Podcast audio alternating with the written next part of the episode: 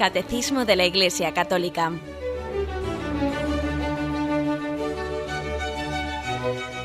Un programa dirigido por Monseñor José Ignacio Munilla, Obispo de San Sebastián.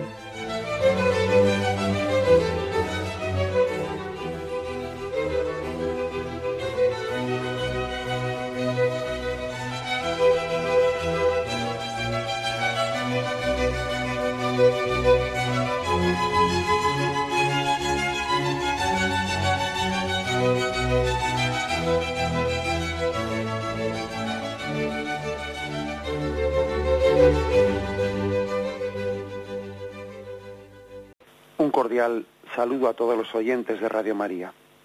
Un día más, con la gracia del Señor, proseguimos el comentario del Catecismo de nuestra Madre en la Iglesia. Estamos en el punto 1304, terminando el apartado que habla de los efectos de la confirmación. ¿Cuáles son los efectos que el sacramento de la confirmación produce en nosotros? Y dice así este punto. La confirmación, como el bautismo de que es la plenitud, solo se da una vez. La confirmación, en efecto, imprime en el alma una marca espiritual indeleble, el carácter, que es el signo de que Jesucristo ha marcado al cristiano con el sello de su espíritu, revistiéndolo de la fuerza de lo alto para que sea su testigo. Ya a los oyentes les sonará esta palabra de el sello, el carácter, que imprime en el sacramento, porque de ello hablamos cuando, cuando primeramente explicamos el sacramento del bautismo, que también imprime carácter, que también marca un sello espiritual. Hay tres sacramentos que imprimen carácter, ¿eh? que, que, marcan ¿eh? ontológicamente en el ser. ¿eh?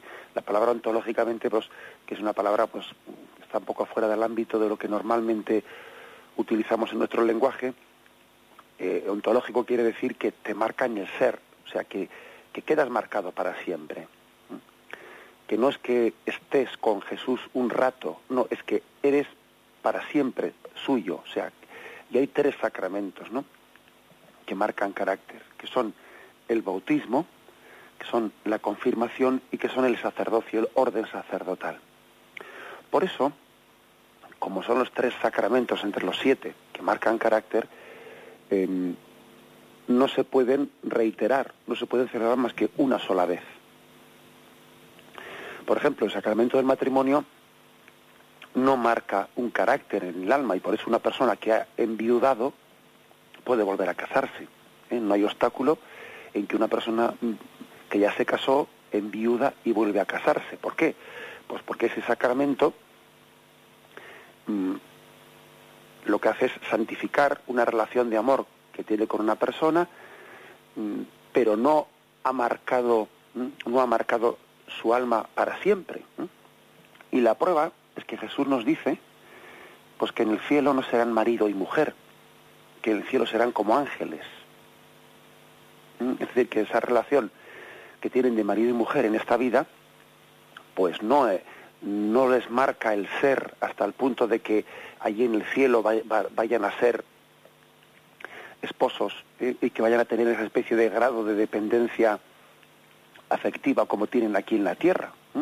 Eso no quiere decir que en el cielo el marido y la mujer no puedan quererse, llamarse, sí, pero se quieren en Cristo, ¿eh? no con ese grado de, necesidad mutua, etcétera, que, tienen en esta vida. O sea que es un sacramento pasajero, y repito, eso no quiere decir que una persona que me esté escuchando ahora dice, anda, y entonces yo a mi, a mi marido que falleció, yo allí en el cielo no, lo, no voy a tener con él una relación pues, eh, especial de, pues claro que la tendrás, pero no con ese grado de, mm, pues que ha asistido en la tierra en el que em, una persona para eh, ser feliz para tener o sea, su espiritualidad estaba totalmente condicionada por la relación con su marido.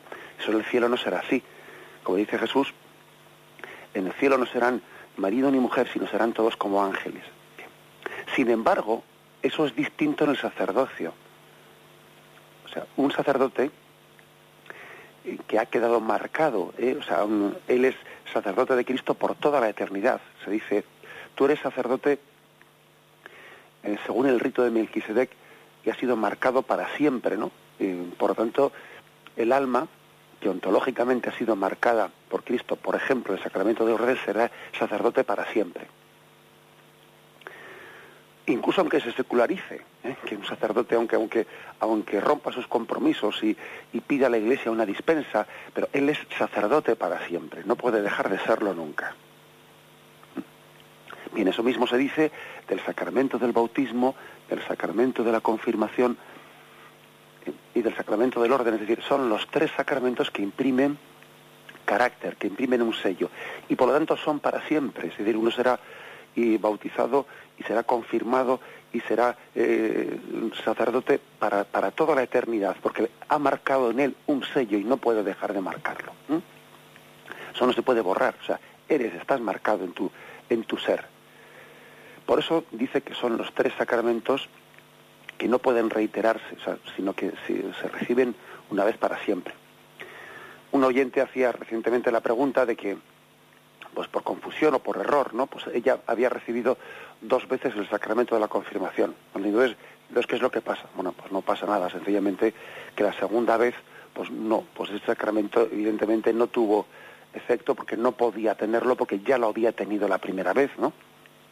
Es como si una persona se ordenase sacerdote dos veces, pues qué pasaría, pues que la segunda no tiene, pues no tiene efecto, porque ya lo era en la primera, ¿eh? ya lo era. Así pues, eh, eso es lo que significa que el sacramento, en este caso el de la confirmación, marca ¿eh? un carácter, un sello, que es indeleble, dice aquí, imborrable. Eso también hace referencia, se puede también aplicar aquí lo que dijimos, el sacramento del bautismo, si os acordáis, cuando hablamos de este tema, pues de si mm, cuando a veces, por ejemplo, a una persona pide, ¿no? Pide que hace una especie de apostasía ante su fe católica y pide que se le borre, ¿eh? que se le borre el bautismo. ¿Cómo, se le va a borrar el bautismo? El bautismo es imborrable, es indeleble. ¿eh? Incluso pide a la Iglesia que le borre del bautismo, ¿no? que a veces, pues por desgracia, se han hecho eh, se han hecho peticiones como esas, ¿no? Incluso hay campañas por ahí, ¿eh? o sea, que, que sepáis que hay campañas pues muy organizadas, incluso con abogados detrás, en, las que a, unas personas en determinados ambientes se les dan formularios, formularios bien totalmente allí preparados, pues para que invitarles a que pidan, a que pidan eh, pues esa, esa apostasía de la Iglesia Católica y, y, se envía una carta pues al obispado en la que se pide en la que se pide ser eh, borrado del bautismo se dice una frase así no entonces bueno pues esa frase esa petición por mucho que se haga eh, es impensable que un sacramento como el bautismo como la confirmación pueda ser borrado. ¿por qué? primero porque teológicamente eh, nosotros sabemos que ha marcado un sello, un carácter que, es indeleble, que es imborrable. Y luego en segundo, porque históricamente, históricamente esa persona ha sido bautizada, ¿eh? por lo tanto mm, no puede negarse un hecho histórico, ¿eh? que luego ella ahora ha pedido una apostasía, que la Iglesia puede, abrir un, registro en el que conste que esa persona ha pedido la apostasía, bien puede abrirlo. Pero eso no le borra el bautismo, ¿eh? no le borra el bautismo. La prueba es que si luego se arrepiente esa persona, si luego se arrepiente y vuelve a pedir a la iglesia su reconciliación, no tiene que volver a bautizarse o a confirmarse. No. Basta que, aunque se arrepienta, que se confiese y pida perdón al Señor y adelante. ¿eh? O sea, es decir, que el sacramento del bautismo y de la confirmación ¿eh? son sacramentos que imprimen un carácter que es para siempre tan profunda eh, y tan intensa es bueno pues la, identificación que Cristo ha dejado en nuestra alma para siempre. Eh. Eso es lo que significa esa, palabra indeleble, imborrable. Ha sido marcado con el carácter. Sacramentos que imprimen carácter, eh, dice eso.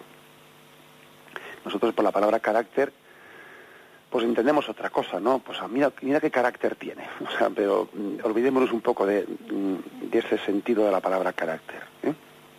Carácter quiere decir que tiene su personalidad espiritual, es decir, que esa persona ha sido marcada con un sello y ese sello le ha configurado para siempre. Bien, eh, pondría yo un, ejemplo. ¿eh? Fijaros en la parábola del hijo pródigo. La parábola del hijo pródigo, que es una de las parábolas más profundas pues para entender cuál es nuestra relación con Dios Padre. El hijo marchó de casa. El hijo marchó de casa pecando gravemente contra, contra su padre, ¿no? Marcha de casa y cuando, cuando se está arrepintiendo, ¿no? Aunque sea al principio por motivos egoístas, hay que ver qué, qué, metedura de pata ha hecho, ¿no? Cuántos criados hay, ¿no? En casa de mi padre que comen mejor que yo, ¿no? Que están viviendo más dignamente que yo, y estoy aquí yo entre, entre, cuidando cerdos, ¿no? Habiendo perdido la dignidad de hijo, ¿no? Dice, volveré a casa de mi padre y le diré que me admita como uno de sus criados. Claro, podría, o sea, es que podía su padre admitirle como uno de sus criados. El, la gran sorpresa que se lleva es que su padre, su padre no puede, decirle, le admite como hijo. ¿Por qué? Pues porque si es hijo, está marcado, ¿no? Eh, está marcado en su, en su ser como hijo y, y es imposible que el padre ahora le diga, bueno, ahora te voy a destituir un grado y ahora te admito, pero con un grado inferior, ahora con, el grado de criado, pero no ya el de hijo. No, eso es imposible. O sea, el padre, el padre, cuando uno tiene un hijo, pues tiene un hijo, y si ese hijo se reconcilia, pues se reconcilia pues como lo que es, porque no puede reconciliarse de otra, de otra forma. ¿eh?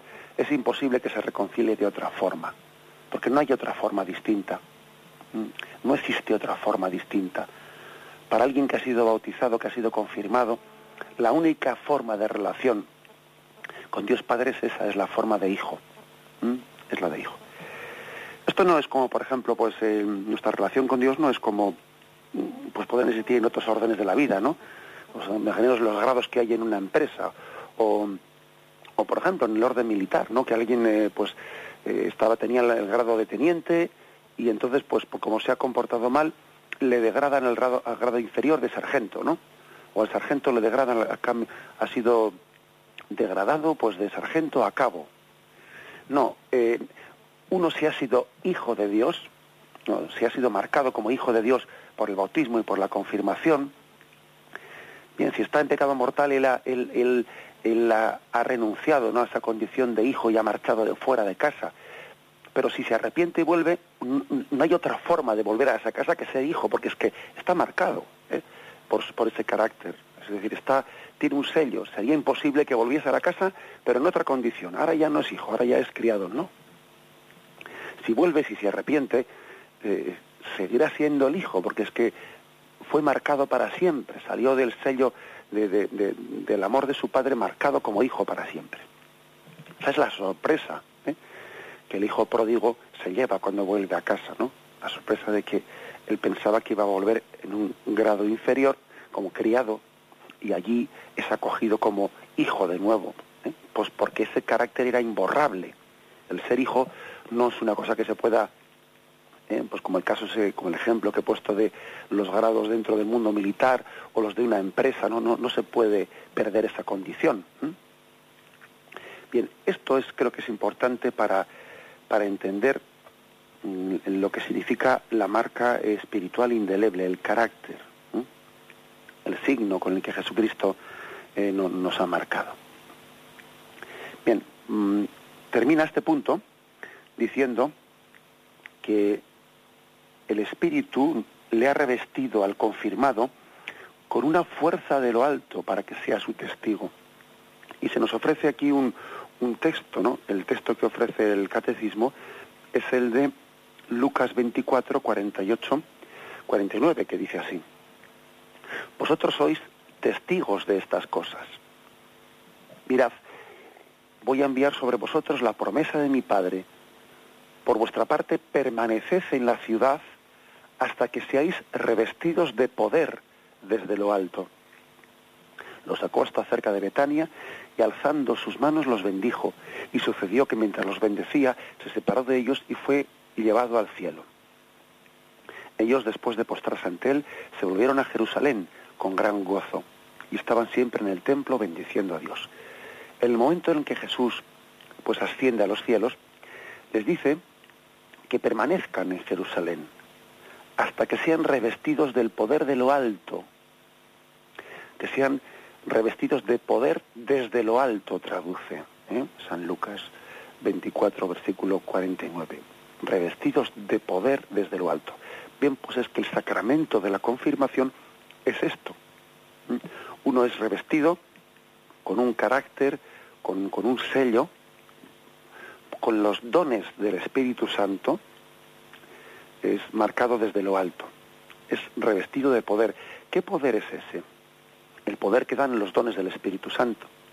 ¿Mm? El Espíritu Santo nos, nos está elevando a una connaturalidad ¿Mm?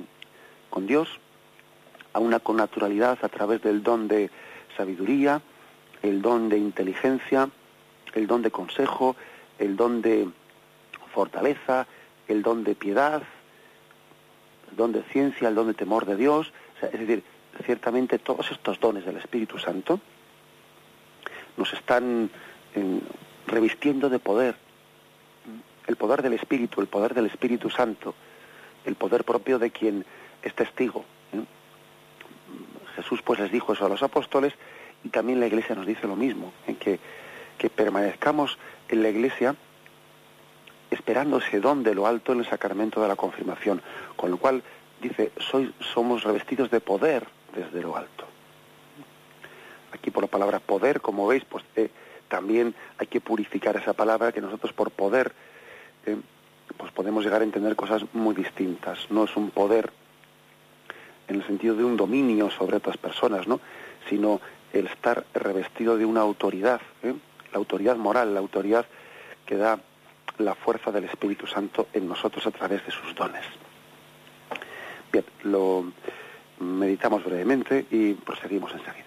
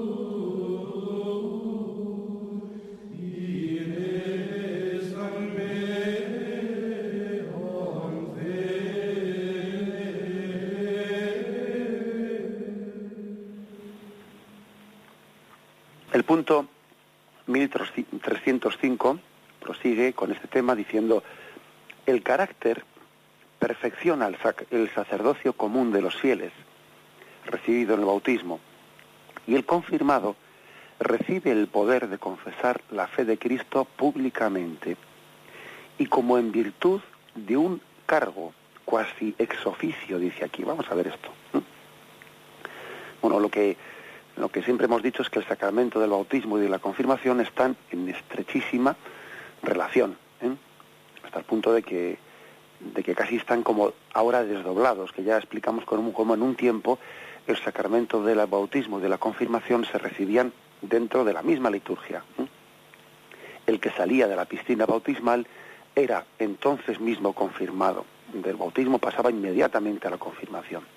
Bien, eso por, pues, por razones históricas, ¿no? Pues por el hecho de que el obispo no siempre puede estar, podía estar presente en todos los bautismos, se fue desdoblando y se mm, posponía hasta la presencia del obispo, pues esa imposición de las manos después de haber sido eh, de haber sido bautizado. Así se fue desdoblando el sacramento del bautismo y se dejaba para un momento posterior en el que estuviese el obispo la confirmación.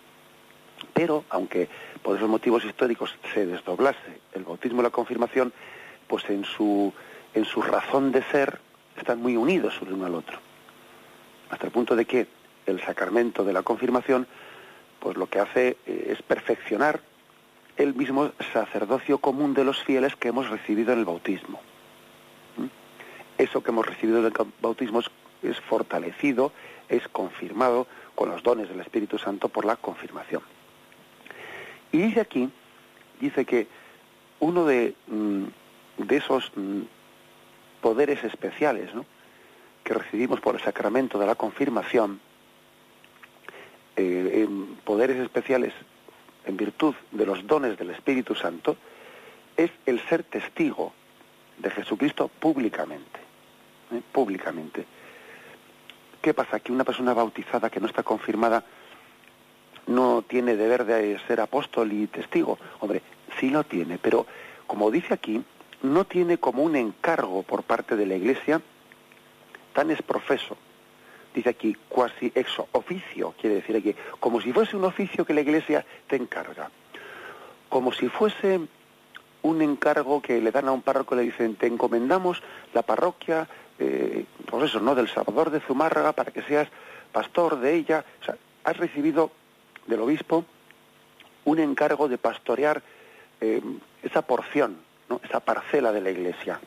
Y eso es lo que recibe el párroco, ¿no? Cuando es, cuando es enviado.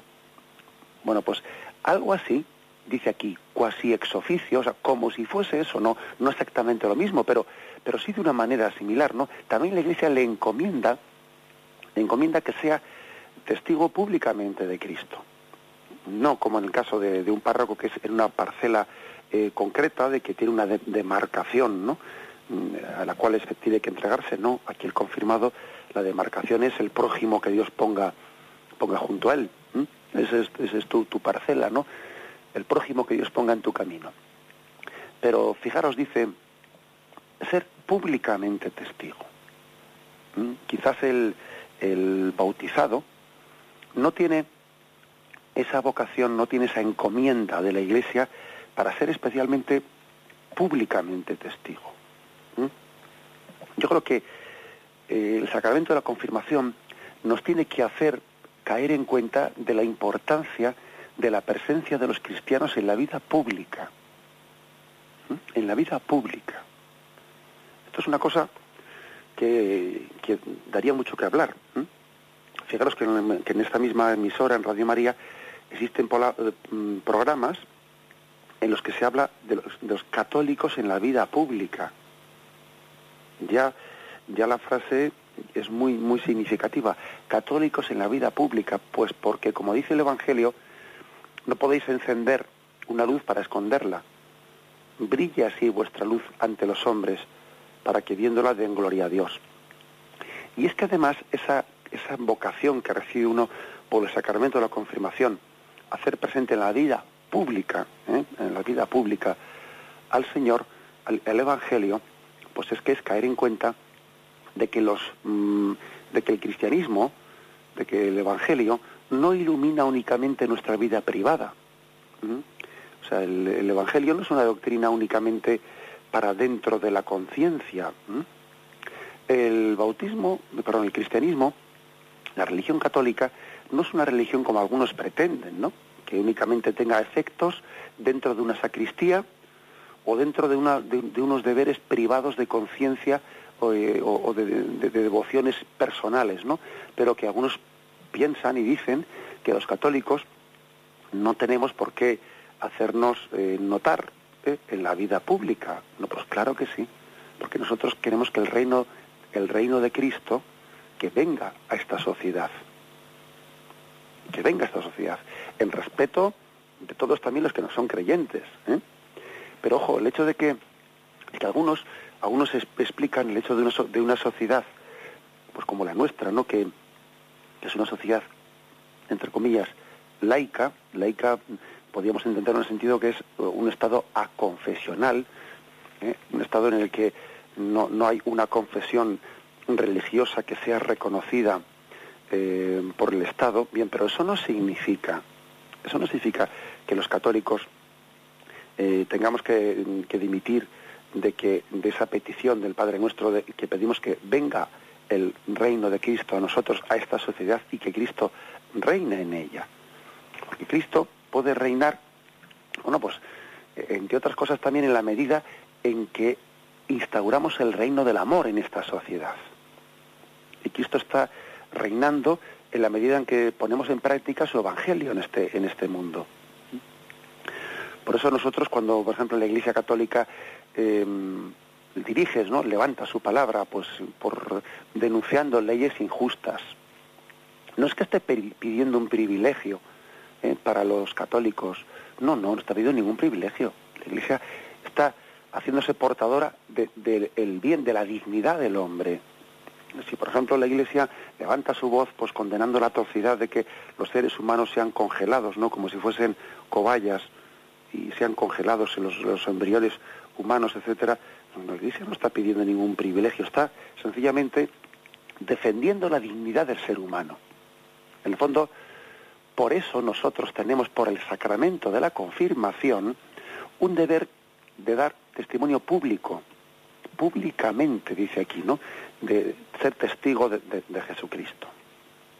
Ojo pues con, eh, con esa, esa falsa concepción en la que parece que nos han dicho que en una sociedad laica el cristiano no puede hacerse presente en la vida pública porque eso sería no respetar la pluralidad, eso sería pretender imponer eh, nuestras condiciones católicas a los que no son a los que no son creyentes, no, si es que eso no es verdad, o sea, eso no eso no es cierto, porque si yo por ejemplo si yo eh, intervengo en la vida pública, si un católico si un seglar católico públicamente, ¿no? que ha sido bautizado, confirmado, él defiende la inmoralidad de unas, de unas leyes, está haciendo un servicio a toda la sociedad.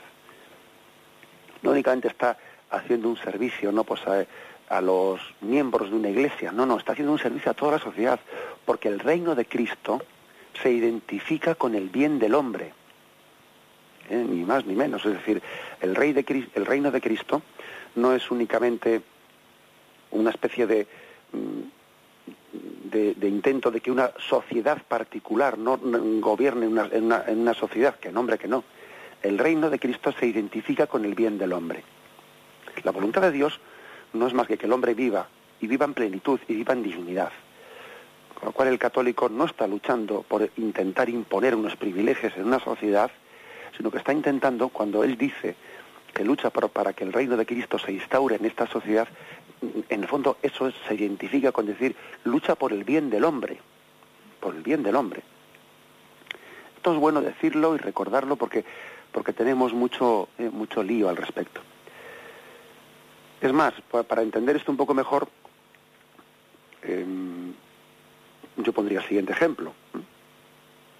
Algunos dicen, eh, bueno, porque fijaros, los católicos, ¿qué pretenden? Que lo que ellos entienden como pecado eh, esté prohibido. Eh, pretenden a nosotros imponernos sus creencias en nuestras leyes. Están pretendiendo que su religión sea la que gobierne, la, que gobierne la sociedad. Bueno, pues yo daría el siguiente intento de, de explicación a, ese, a esa pega que se pone. Vamos a ver. Si, por ejemplo, nosotros los católicos no es que estemos en contra del aborto, por ejemplo, porque en nuestra religión está prohibido el aborto. Entonces dice, bueno, es que estos están en contra del aborto porque su religión se lo prohíbe. Y entonces ahora pretenden prohibirlo a todo el mundo, prohibirlo a todo el mundo de la sociedad. Digo, no, mire usted, eso es una, una forma equivocada de presentar las cosas. Nosotros no pensa, no estamos en contra del aborto porque esté prohibido por nuestra Iglesia, no, sino que en todo caso nuestra Iglesia ha prohibido el aborto para los católicos porque es malo para todo hombre. ¿Mm? O sea que nosotros, para nosotros el aborto no es malo porque esté prohibido, sino al revés, está prohibido porque es malo. Y esto puede parecer un juego de palabras, pero no, no, es que esto es muy importante. Porque para nosotros, eh, cuando la Iglesia habla de unos preceptos en los que se dice no matarás, etcétera, no es que sea el mandamiento el que haga bueno o malo las cosas, no, no. El mandamiento lo que hace es recordar que eso es malo para todo hombre. Pero es que, es que sería malo aunque no estuviese prohibido. ¿eh? O sea, es que, es que es malo en sí mismo, en sí mismo, para todo hombre. Luego no, luego no es que los católicos pretendamos, ¿no? Cuando hacemos apostolado de la vida pública, imponer a nadie, que, nombre que no es eso así, eso es un engaño de, forma de hablar, de, no. Si nosotros, eh, como católicos, y puesto el caso del aborto, pues ponía un caso así, ejemplo, un ejemplo claro, ¿no? ¿Cómo los católicos pretenden, si para ellos es malo que no lo hagan ellos, pero que no intenten imponerlo a los demás? No, mire usted, es que el aborto es malo porque el ser humano tiene una dignidad que tiene que ser respetada no por ser católico, sino por ser ser humano, ¿entiende usted? A los católicos, por ejemplo, no se nos, no se nos ocurriría, ¿eh? no se nos ocurriría eh, poner que, que, el Estado, ¿eh? el Estado ponga una ley mm, pública para todo el mundo, en la, pues en la que le se obligue a todo el mundo la ley de, del ayuno, pues no, porque evidentemente eso está dirigido especialmente, especialmente no, está dirigido a los miembros de la Iglesia Católica y nosotros no vamos a poner esa norma de la Iglesia Católica como una ley pública para los demás. Eso no se nos ocurre. Pero es que cuando estamos hablando de ser testigos en la vida pública, como en este caso que he puesto del aborto, estamos hablando de algo que es un bien de dignidad de la persona, no es una ley interna de la Iglesia Católica. Y si la Iglesia Católica lo prohíbe es porque era malo para, para el ser humano. Y repito esta frase que creo que es bastante iluminadora. No es que sea malo porque la Iglesia Católica lo ha prohibido, no, es que lo ha prohibido porque era malo para, para, el ser humano, es distinta la cosa, es distinta. Y en resumen, pues el resumen es que dice que nos recuerda a este punto del catecismo cómo el confirmado especialmente está llamado a, hacer, eh, a ser testigo de Cristo en la vida pública. Y eso, bueno, pues es verdad que hay personas que tienen una vocación, una vocación muy especial, ¿eh? pues porque es verdad que necesitamos también políticos que den testimonio de sus, de sus valores católicos en la vida pública, o periodistas, eh, o personas que en el ámbito de la cultura, etcétera, pues tengan una presencia en la vida pública.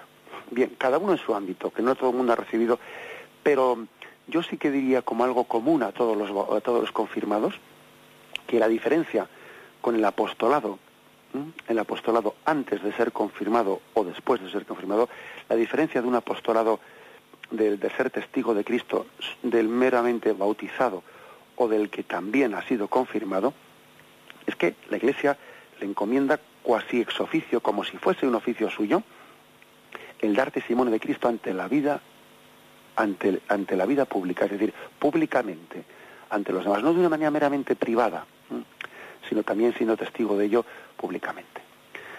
Nos hace mucho bien eh, para esto, nos hace mucho bien el que el que podamos e incluso yo diría, estar marcados, eh, marcados públicamente. Cuando yo creo que el Señor nos hace un favor muy grande, cuando un cristiano, eh, pues en su empresa, en su entorno, eh, pues mm, se sabe, se sabe que es católico y que por lo tanto se espera de él mm, que actúe como tal.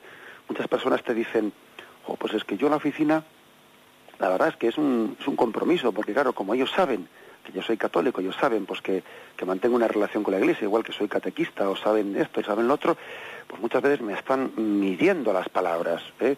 las están midiendo, a veces de una manera injusta, pues estoy yo allí siendo observado, pues como, vamos, con un auténtico catalejo, ¿no? Como diciendo, mira, tú, y incluso viene alguien a la oficina y le dice, oye, ¿te has enterado de eso que ha dicho que si, que si un sacerdote no sé qué, que si el obispo ha dicho no sé cuántos? Y, o sea, ya parece que a ese católico que como saben que se identifica como tal ¿eh? en la oficina, pues claro, cualquier problemilla que haya, lo que sea, van allí y se lo preguntan a él, pues casi como si fuese la, eh, pues la, pues una, una especie de representante de la iglesia, al cual hay que pedirle explicaciones de todo lo que ocurre en la iglesia, ¿no? Y, y a mí muchas personas, pues me han venido contando eso, como diciendo, jo, vaya compromiso, me siento, bueno, de acuerdo, vaya compromiso, pero te voy a decir una cosa, ¿eh? yo creo que eso una gran ayuda para ti, es un don de Dios para ti, porque aunque sea muy comprometido, aunque sea muy comprometido el que el que cualquier cosa que ocurra te, enseguida te pregunten y enseguida te digan, oye, ¿te has enterado de eso? Que no sé qué. Y sí, pero el Señor también te hace un gran favor con el que tú estés como marcado públicamente en tu condición de católico. Te hace un gran favor, porque así también es que mm, tú eres consciente de la responsabilidad que tienes de, ser públicamente católico, porque, ellos esperan de ti que seas coherente. ¿eh? Incluso a veces hasta, hasta te están casi midiendo algún traspiés. ¿eh? Y entonces el Señor nos hace un gran favor, una gran misericordia, cuando estamos marcados, marcados por esa condición, ¿no? Y, entonces eh, uno es consciente de la responsabilidad que tiene de dar testimonio de, de la coherencia de ser católico. Yo también puedo dar testimonio de esto por lo que es ser sacerdote. O sea, un sacerdote, claro, como, como tiene públicamente una cierta, vamos, una cierta no, tiene una, eh, pues una representatividad, ¿no? Y se espera de él que dé un testimonio, pues público, pues yo creo que es un gran don para, es una gran responsabilidad, sí, pero al mismo tiempo esa responsabilidad es un regalo del cielo, porque es como si uno supiese o sea, es un, se le está como recordando, pues, oye, oye José Ignacio, que, en todo momento tienes que ser testigo de, del Señor, que se espera de ti coherencia, se espera. Entonces yo a veces creo que los que han sido o hemos sido marcados, ¿no? Y en el fondo todos los confirmados, ¿eh? todos los confirmados han recibido esa vocación a ser testigos públicamente, bueno, pues cargamos con una responsabilidad, sí, pero bendita responsabilidad que me hace estar más atento a no alejarme del Señor y a no ser incoherente. Que a veces uno, eh, para, para, tener menos menos mm, problemas, ¿no? Preferiría no tener, no, ser tan observado. bueno, pues yo creo que humanamente se puede comprender, ¿no? Esa situación de que dice, ahí, no, pero algún día entenderemos que eso es un don de Dios muy, muy grande, ¿eh? un don de Dios muy grande. Yo creo yo también, ese ser marcados es casi como si fuese un hábito. ¿eh? Tú has sido marcado por, como, como el, hábito que viste un religioso o, la identificación sacerdotal de un sacerdote que, que, va vestido pues, exteriormente pues, con clerma con sotana, lo que sea. No, pues esa, esa, esa identificación yo la pondría casi como, como una especie de mm, ejemplo, metáfora, metáfora de lo que es estar marcado por Dios en el sacramento de la confirmación. O sea, es que ha sido marcado para ser testigo públicamente. ¿eh? Es una metáfora, ¿eh? no es otra cosa. Pero para ser testigo públicamente de esa condición. ¿Qué es mi exigente? Sí, pero es un don de Dios. Porque el Señor, cuando pide algo, es, siempre da mucho más de lo que pide. Da mucho más de lo que pide. Es una. Es. Eh, un regalo del cielo muy grande. Me permitís una, anécdota así de, juventud. Recuerdo que en el colegio, en el colegio de, bueno, pues en el que pude estudiar yo desde parvulitos, ¿no? De aquel tiempo, ¿no? Pues hasta el COU de aquel tiempo también, bueno, pues ya eran, eran momentos históricos en los que la secularización se había, producido pues de una manera muy pronunciada, ¿no? Y en, aquel ambiente de, jóvenes, pues eh, dentro de una clase pues estaban marcados entre comillas no estaban marcados pues aquellos jóvenes que, que, mm, estábamos dentro de un grupo pues el que hacíamos ejercicios espirituales en el que teníamos una dirección eh, pues espiritual con un sacerdote etcétera etcétera no y recuerdo recuerdo en concreto pues que cómo, cómo le costaba cómo me podía costar a mí y a los jóvenes que ahí estábamos el ser tan marcados ¿eh? el ser tan marcados. Y el hecho de que de que tuviésemos pues, pues, que soportar pues eh, ciertas burlas y ciertos chistecitos fáciles, etcétera, etcétera. Y me acuerdo que en aquel ambiente un tanto irónico y sarcástico, etcétera, al sacerdote, al sacerdote de la de, pues del colegio que llevaba este grupo, este grupo de jóvenes, pues un poco irónicamente, eh, irónicamente en ese, en ese ambiente un tanto, digamos, anticristiano que se que está formado en la sociedad también entonces, ¿eh? pues al sacerdote, irónicamente, se le llamaba el limón, ¿eh? no sé por qué exactamente. Y a los jóvenes que, pues, que estábamos en torno a él se les llamaba los limoncitos. Os podéis imaginar, para un joven, ¿eh? pues eso, ¿no? de 15, 16 años, la presión tan grande que supone el decir, aguanta ese, ese cachondeo, aguanta esa burla, ese choteo y, y sonríe un poco y que no se te note que, que te has sentado mal, ¿no? Y entonces yo, yo comprendo que aquella presión, aquella presión pues, eh, pues podía ser difícil, ¿no? Pero también recuerdo como una gracia de Dios el que alguien eh, supere en su vida eh, ese, ese, esos respetos humanos y que diga en su interior limoncito, pues muy bien, limoncito, pues como si es naranjito, me, me, es exactamente igual. O sea, con la libertad de los hijos de Dios, ¿no? Como diciendo, yo voy a ser fiel a mi conciencia, voy a ser fiel a mi conciencia y bendito sea Dios si quedo marcado ante los demás. ¿eh? Bendita marca, ¿eh? bendita marca que me pueda también permitir ser preservado, mm, pues eso, ¿no? De, muchas tentaciones. Bendita marca si en un momento determinado, si yo flojeo, si yo tengo también mis momentos malos, que me recuerde, oye José Ignacio, oye Juanito, oye tal, que te recuerdo que tienes que ser coherente con esa condición tuya pública de ser testigo de Jesucristo. ¿eh? Cuando alguien eh, tiene también esa marca pública, que todos los cristianos tenemos que tener especialmente por la confirmación, cual si fuese una encomienda de la Iglesia, recibe un don de Dios grande. La responsabilidad existe, es verdad, pero la responsabilidad es un don de Dios. Es un don de Dios. El, cuando el Señor te dice, debes de, en el fondo es como si te estuviese diciendo, te doy la gracia de. Te doy la gracia de. Dios no permite no nos pide nada que primero no nos haya dado de Él, Él previamente, gratuitamente. ¿Mm? En Dios decir, eh, en Dios decir, eh, amarás a tu prójimo, es darte el don para saber amarlo. En Dios decir, eh, mm, no mentirás, es darte el don de ser testigo de la verdad. o sea que a veces nosotros nos olvidamos de que el don precede al mandato el don precede al mandato y, capacita ¿eh? para vivir ese mandato. Luego, bendito sea Dios que los mm, confirmados eh, reciban esa vocación para ser testigos de Cristo y especialmente en la vida pública, ¿eh? en la vida pública, en distintos ámbitos, como he dicho ya antes, desde, desde el político y cuántas veces los políticos, pues a veces cuando, cuando un político católico, pues mm, rompe la disciplina de partido, de, pues porque él ve que en conciencia no puede votar una cosa que su partido está proponiendo y tal, dice uno, bendito sea Dios, bendito sea Dios que ese católico eh, entiende que, ha tenido en conciencia que dar un testimonio diciendo yo aquí voy a romper la disciplina de voto de mi partido. ¿eh? Y no únicamente es así, sino que si la cosa continuase y él ve que hay una incompatibilidad ¿no? entre esa condición de católico y, esa pertenencia a ese partido, pues si tiene que romper con el partido, pues rompe con el partido. Y, eso sería un gran testimonio. Como tenés un gran testimonio, pues que una enfermera o un médico hagan una objeción de conciencia y digan yo no voy a practicar este aborto, yo no voy a hacer esta, esta operación de esterilización de esta persona y pido objeción de conciencia. Y si no me la respetan, pues igual puedo ir a la calle, pues sí, igual puedo ir a la calle, pues bendito sea Dios. ¿eh?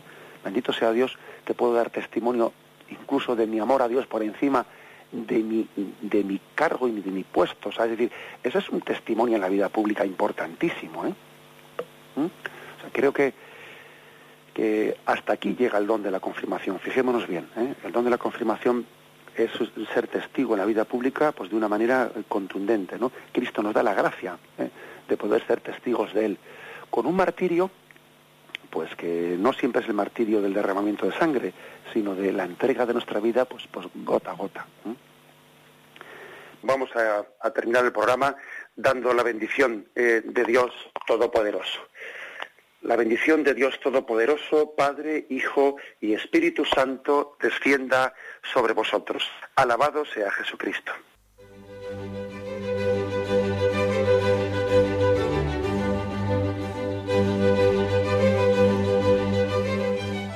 Finaliza el Catecismo de la Iglesia Católica, un programa dirigido por Monseñor José Ignacio Munilla, obispo de San Sebastián.